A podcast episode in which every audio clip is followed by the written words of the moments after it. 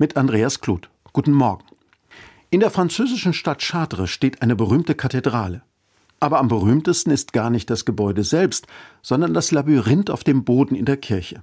Ein Labyrinth ist kein Irrgarten, bei dem man die Orientierung verlieren soll, es ist ein verschlungener Weg ohne Abzweigungen oder Sackgassen.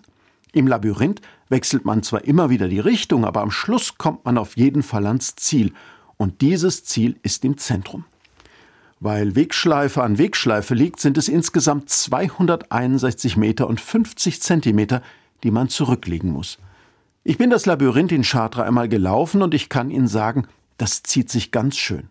Gerade hat es noch so ausgesehen, als wäre man am Ziel, da muss man plötzlich wieder abbiegen und ist gefühlt ganz am Anfang. Nah dran und weit weg mischen sich ununterbrochen.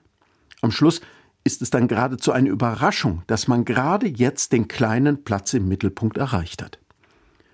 Auf diesen verschlungenen Pfaden kann jede und jeder auch seine eigenen Lebenswege erkennen.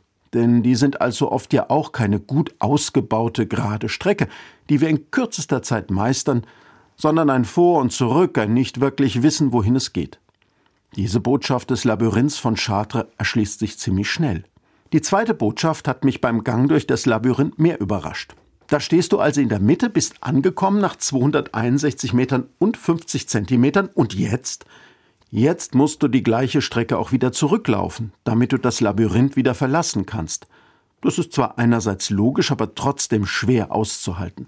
Da stehst du am Ziel und musst feststellen, dass das Ziel nur eine Etappe war auf dem Weg zurück. Will sagen, solange wir leben, bleibt unser Leben ein Weg.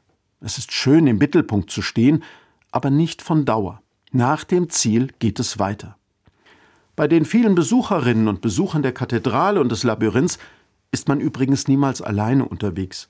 Auf dem Hin- und auf dem Rückweg und in der Mitte begegnen wir anderen Menschen. Und auch dies lernt man im Labyrinth.